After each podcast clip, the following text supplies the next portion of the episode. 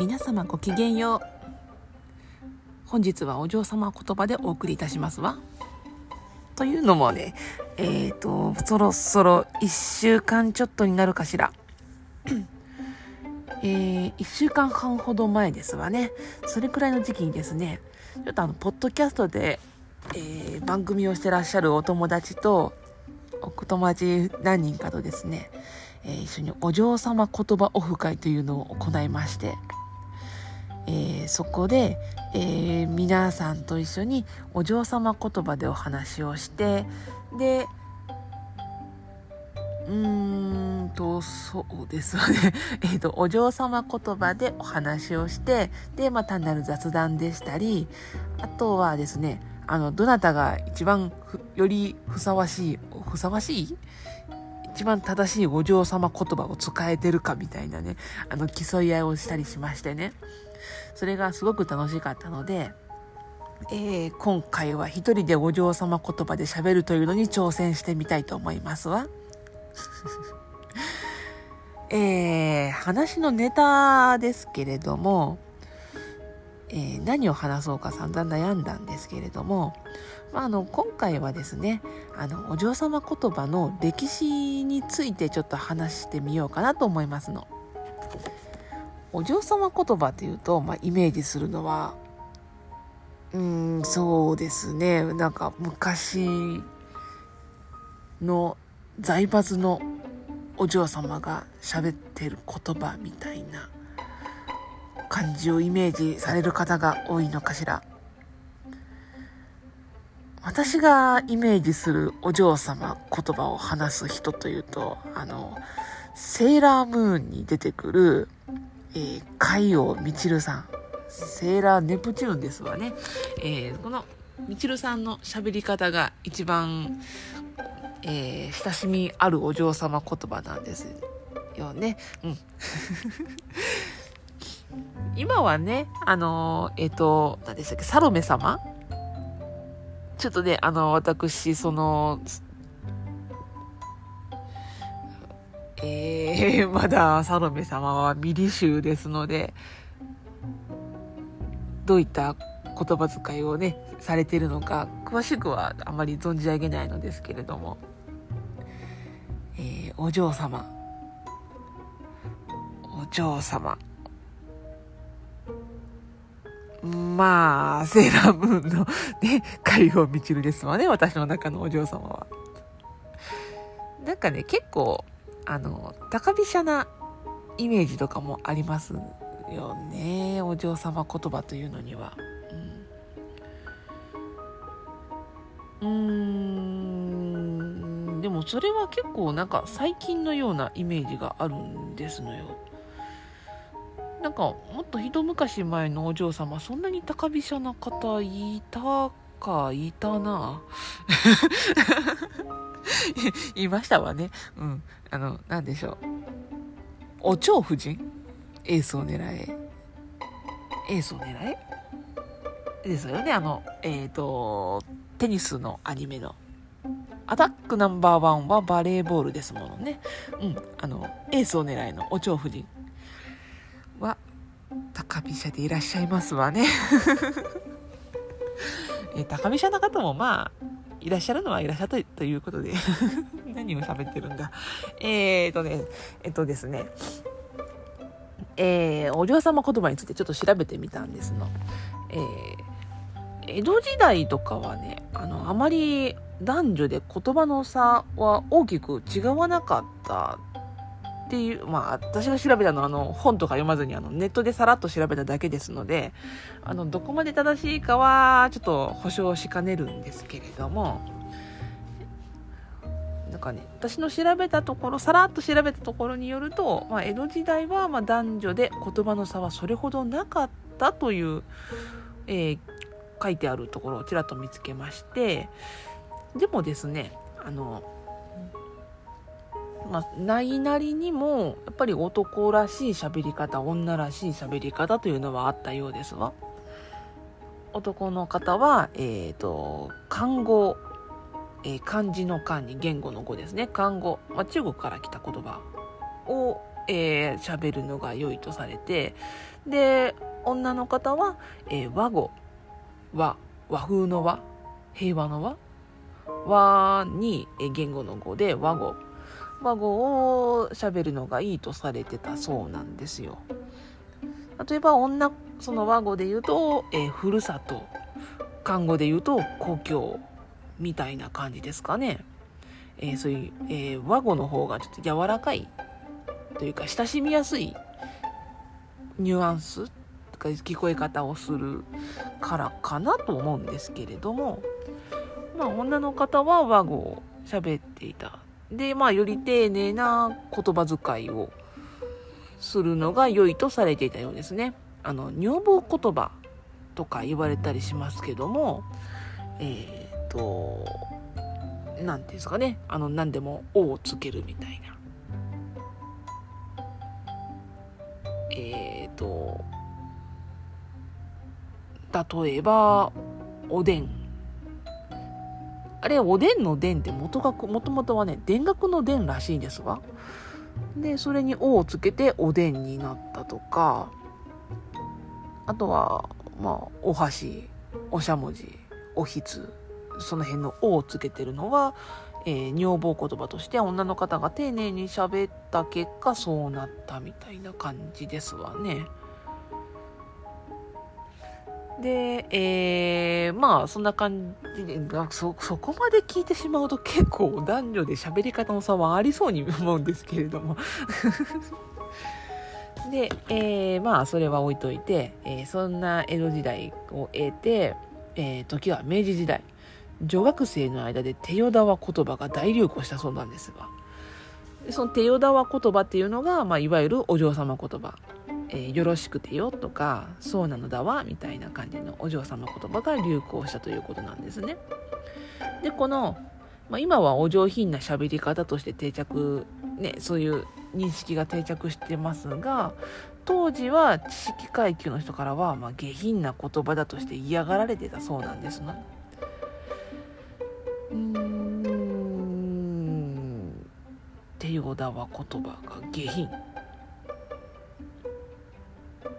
うん今の感覚で言うとどういう感覚になるんでしょうねえー、いい例えが思い浮かばないので、えー、先に進めさせていただきますわ。えー、っと、まあ、その、まあ、下品って言われた原因かどうかはわからないんですけれども、一説では、その山手の、え芸者言葉が起源だったとも言われているんですね。で、まあ、その、えっ、ー、と、芸者言葉、芸者さん、だから、あの、どっちかというと、まあ、身分としてはちょっと低めになってしまわれる方々ですわよね。うん。でそういう方々がもともと使ってた言葉なんですけれども、えっ、ー、と、六名館時代、六名館で、その、明治時代ですわね、えー、ドレスを着て、竹、竹とか、その、背広を着て、えー、優雅に踊ってるみたいな、西洋に追いつけ追い越せみたいな感じの時代の六名館。そんな時代の大臣職の方は、えーと芸者のメトルということが比較的多かったそうなんです本当かどうかはねあの まあネット情報ですので分かりかねるんですけれどもまあそんなねあの芸者さんをめとる方が多かったそうですのででそこでお生まれになったお嬢様はそのお母様の芸者言葉が喋り方が移ってでそのお嬢様もそういう手よだわ言葉を使うようになっていってでそれが、まあ、女学生たちの間で、まあ、女学生の中でもねやっぱり、うん、女学生の中でもカーストはあると思うんですのよ。でその中でも、まあ、より何と言いますかねお金持ちと言いますか財閥と言いますかねそういう方、成金とかではない、そういう由緒正しい方、由緒正しいと芸者の方をめとることは少ないのかしらどうなんでしょうね、この辺。うん。なんかそういうヒエラルキーのトップクラスにある方がそういうお嬢様言葉手よだわ言葉を喋っているとまあ素敵私も真似しようかしらってなって喋るのを真似するってのはあるとは思うんですよね。うん、でもそのヒエラルキーの中の何でしょう身分身分身分なのかな。まあ、明治時代ですからねその家族制度残ってるじゃないですか身分制度が。その家族の方々がかな家族の方ですあの難しい方の花で族の家族ですね。でその家族の人たちがその身分の低い喋り方を真似するのかな？どうなんでしょう？その辺もちょっと調べてみたいですわね でまあこういうねお嬢様言葉というのが明治時代から昭和初期にかけて一気に、えー、お嬢様、えー、女学生の間で広まったそうなんですよ。最初に喋り始めたのは東京の方らしいんですけれどもそれがま全国に広がったという話ですわね。うん、本当に全国に広がった。ああでもそんな女学校自体が、ね、都会にしかないか。関西弁のお嬢様も手よだわ言葉喋ってらっしゃるのかしらね。その辺ちょっとね気になるところではあるんですけれども。関西風手よだわ言葉。うーんあるのかな。でまあ、えーと、昭和初期にかけてお嬢様言葉が一気に普及したんですけれども、えー、戦後戦後になるとえー、その財閥が解体されたりですとかその家族制度とかその身分制度が廃止されたことによって由緒あるお家柄とか資産家という方々がどんどん減少していったんですね。で本当の根っからのお嬢様というのが減ったことにより、えー、お嬢様言葉というのもまあ廃れていったということらしいんですよ。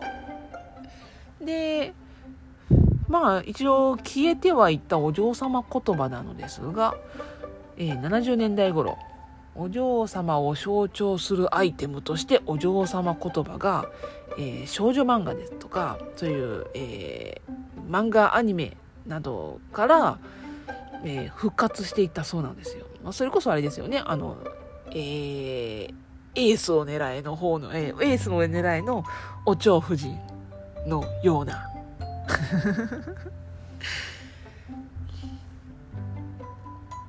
えー、私本当のそういうえー、何ですかねお嬢様というのにお目にかかったことがないのですよね。うん、お嬢様。今のお嬢様もこういうお嬢様言葉喋ってらっしゃるんでしょうかね。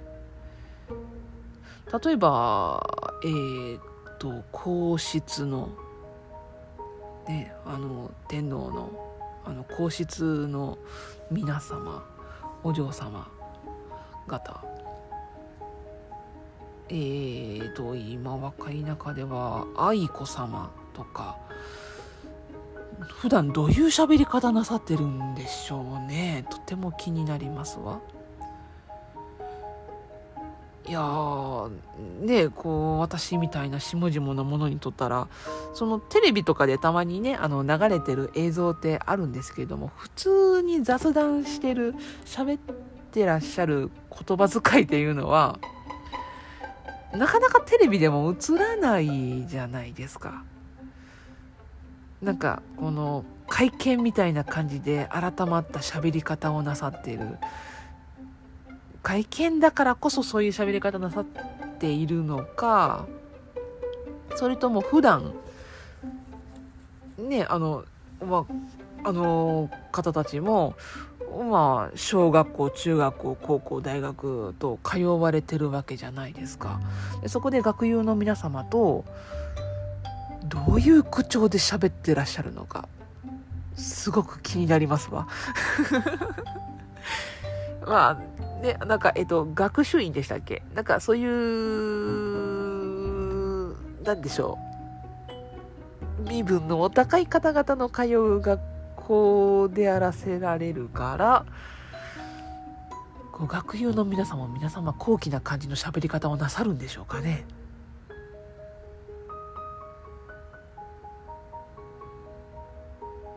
なあなあちょっとスイッチ貸してやとか。あー国語の教科書忘れたちょっとごめん貸してみたいな。喋り方なさるんですかね普段は。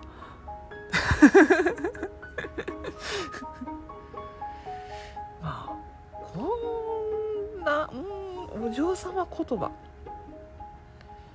いやでもや私が今関西に住んでるから聞かないだけで実は東京にはいるのだろうか。うん。分かりませんが。そういう上流の方々の間ではもしかしたらこういう喋り方も今もうなおひっそりと残っているかもしれませんわね。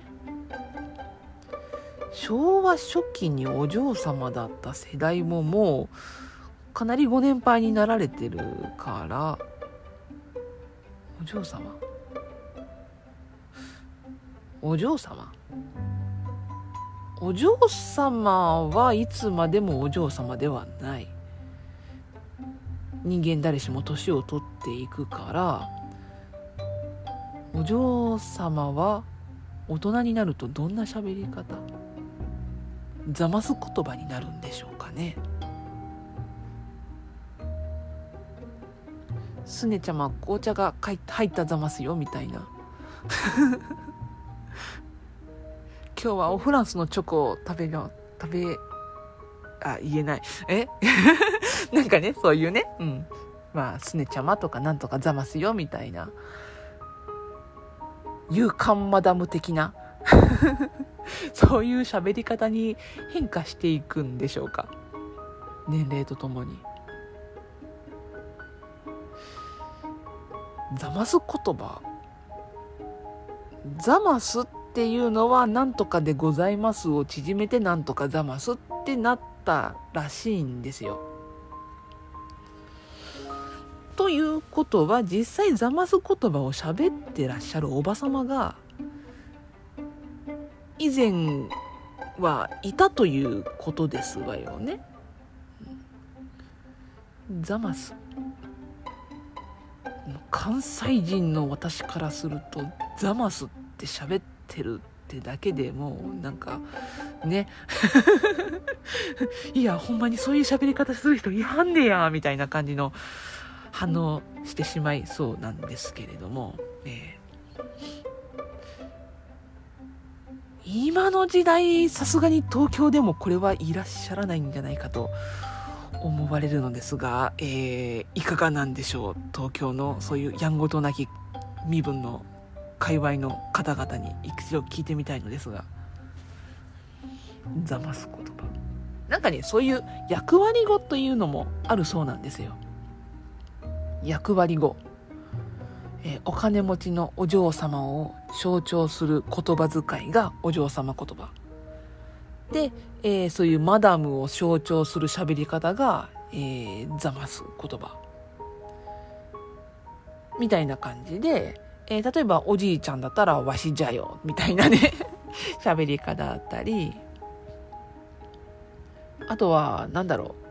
今そういうのあんまないですけども一昔前だと、まあ、田舎者イコール一人称がオラオラオラオラはなんとかするだとかなんとかだよみたいな東北っぽい鉛を使う喋るとかであと何でしょう商売人は関西弁とか大阪弁をしゃべるみたいな。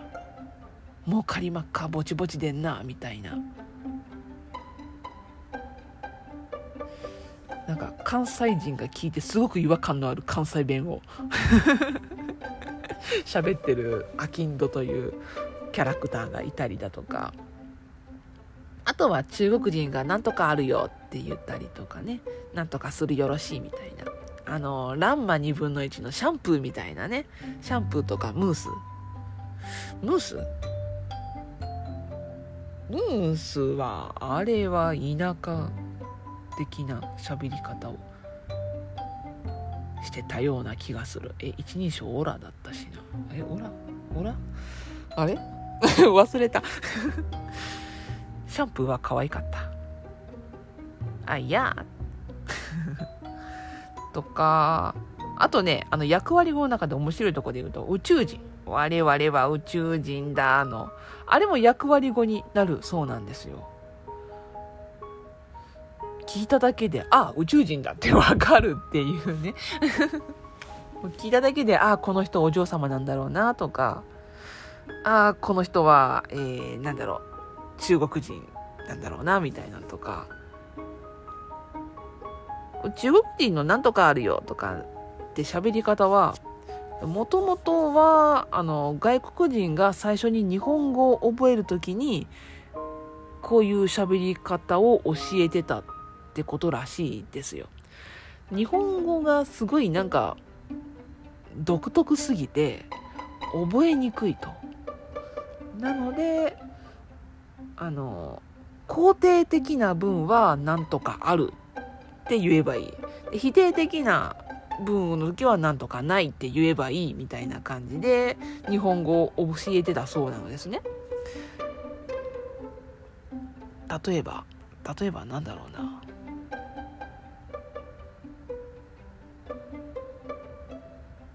例えば出てこない。こういうのすらーっと出てこれる人間になりたいな。うん、なんか、なんとかするあるよみたいなのは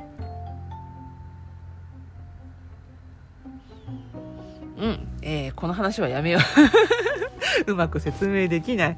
うん。まあ、そういうね、あの、外国人、だから、あの、西洋の人たちもね、あの、最初はそういう日本語を覚えるときになんとかあるよとか、なんとかするよろしいとか、なんとかないよみたいな感じで喋ってたんですが、えー、それが、なんか満州の方に行ったりとか、その中国人と触れ合う機会がどんどん、ね、日本人に増えていったわけですよね。となった結果、えー、と、西洋の外国人よりも、例えば中国人とかの方が、えー、接する機会が多かった。で、その中国人が、なんとかあるよ、なんとかよろしい、するよろしい、みたいな感じで言っている、ああ、これは中国人がこういう日本語を、え中国人が日本語を覚えるとこういう喋り方になるんだ、みたいな感じで、えー、日本人にインプットされてしまった結果、なんとかあるよっていうのは、中国人だ、みたいな感じのイメージが定着してしまった。らしいんですよね。これもインターネットで拾った情報なので、えー、どこまでやってるかは分かりかねるんですが、無責任ですいません。えー、途中からお嬢様言葉が消えてしまいましたわ。というね、あの、そういう喋り方のね、いろんな喋り方でその役割を表すみたいなことがある、あった、やるようですわね。うん。お嬢様言葉。お嬢様言葉。今も喋ってる方いるんですかね？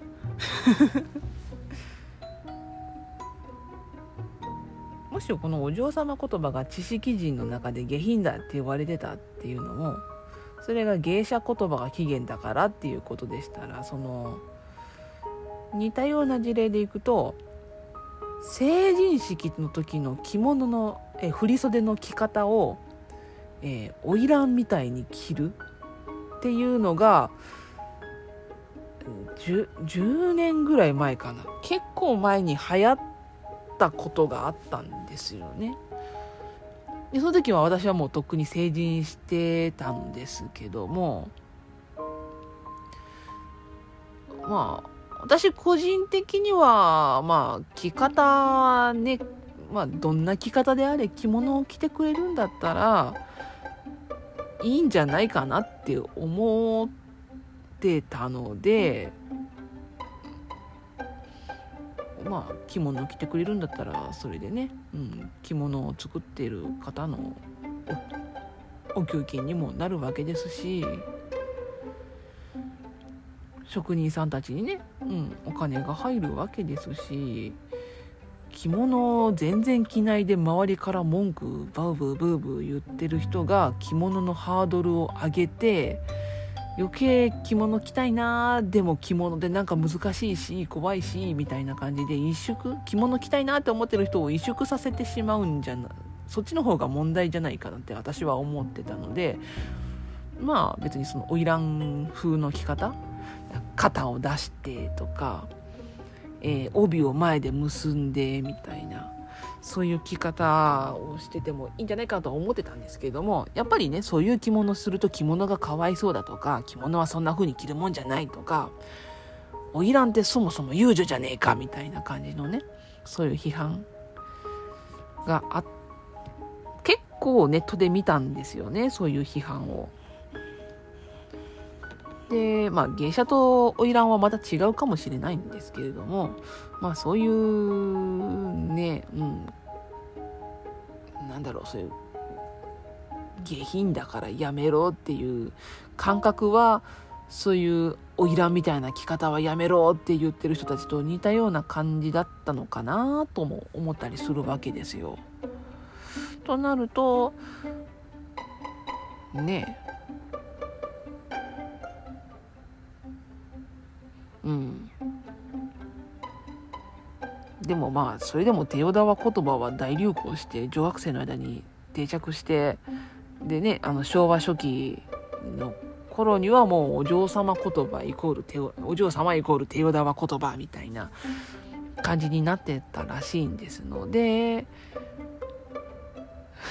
花魁風の着方はすぐ廃れましたけどもね。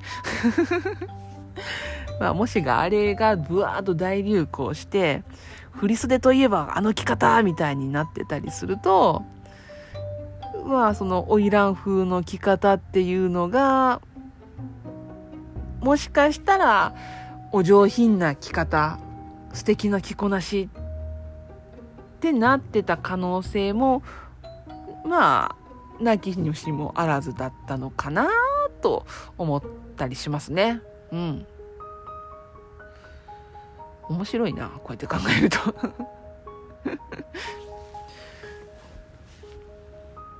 お嬢様言葉。私あのえっ、ー、と近代が好きなんですよ時代。近代ってあの幕末ぐらいから明治大正で昭和初期のあの戦前にかけての時代が大好きでお嬢様言葉使ってたお嬢様言葉が現役だった時代って本当にドストライクなんですよね。ねあの矢がすりの着物を着てエビ茶バカマを履いてひさし紙作ってでお嬢様言葉をしゃべるみたいな女学生さんと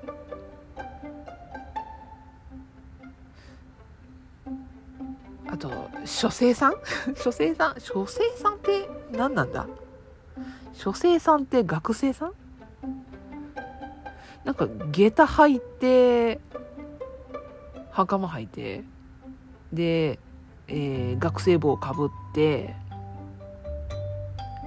で教科書かなんかをこう紐で束ねて肩からピッてかけてっていうイメージのある書生さん。冬はこう街灯マント羽織って。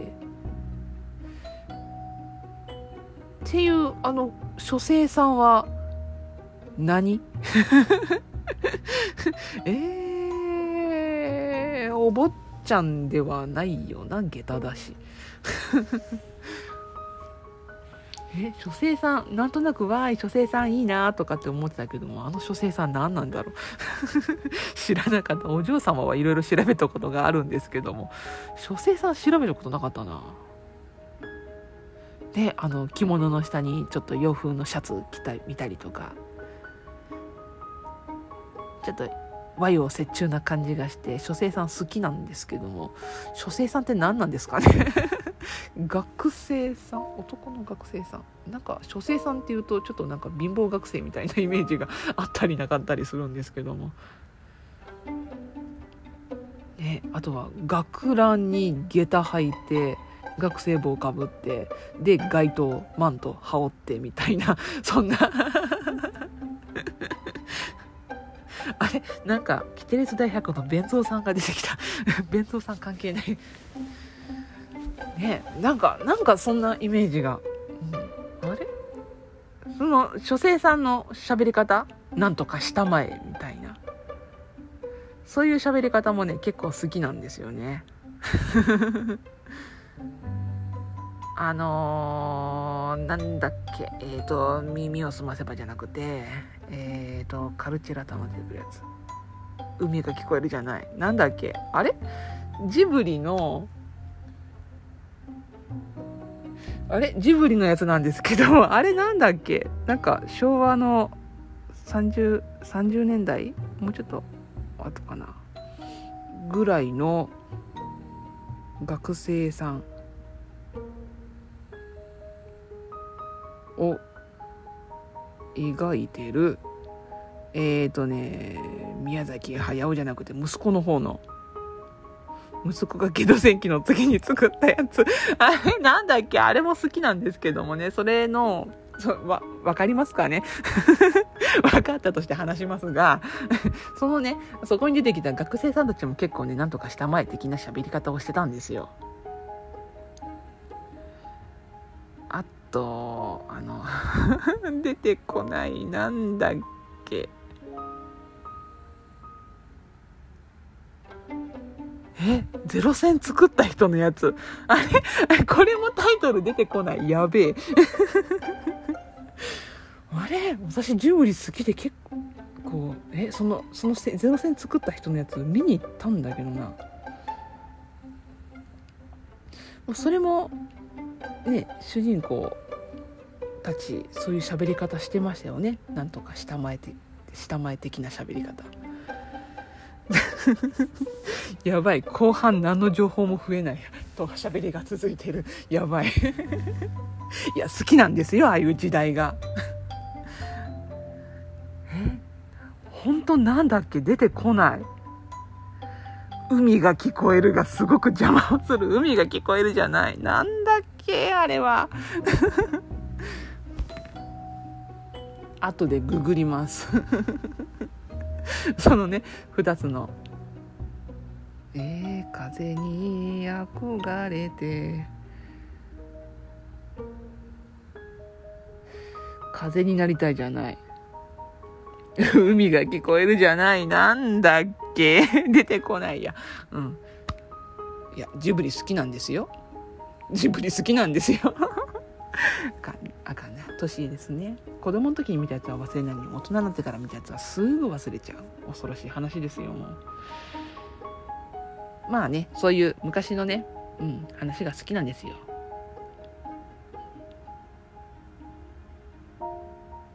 昔のそのまあ戦前戦前ぐらいまでが好きではあるんですけども昭和のねあの戦後すぐぐらいも結構好きで30昭和30年代とか30年代かな？30年代ぐらいまでは結構好きなんですよ。トトロとかも好きですし。まあそういうねなんかそういうレトロなものが好きで田舎に移住したというのもあるんですけどもね。民族学民族学とかも好きですね。なんか、うん、古いものが好きです。新しいものはねいくらでも作れるんですけど古いもの残すの大変なのでね。古いものいろいろ残していきたいなと思ってはいます。ああしょうもない話を34分も喋ってしまいましたわ。お嬢様言葉途中どっか行きましたね。どこ行ってしまったのかしら。お嬢様言葉ねあの喋るとやっぱりこう一人で喋るとなかなか難しいものがありますわね。あのお嬢様言葉じゃなくてなんか我が家ではお姫様言葉としてあの子供たちがよくあのごっこ遊びをするんですの。でよくプリンセスになって娘がですねプリンセスになりきってで、まあ、娘から私ジャーちゃんと呼ばれてるので「ジャーちゃんはジャーちゃんプリンセスね」って「私は」って「私は、えー、子供プリンセス」とかそんな感じで喋ってるのでプリンセスもそのお嬢様言葉を、まあ、娘の中ではプリンセスもお嬢様言葉を喋ることになってるようなので、まあ、そういうお嬢様言葉を喋ること喋る機会は結構多いんですけれども一人喋りだとなかなか難しいですわね一人喋りでお嬢様言葉を喋るというのは。うん、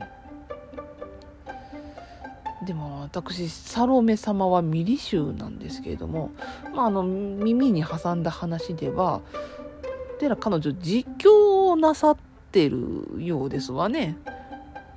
実況何の？ゲームの実況でもなさってるのかしら？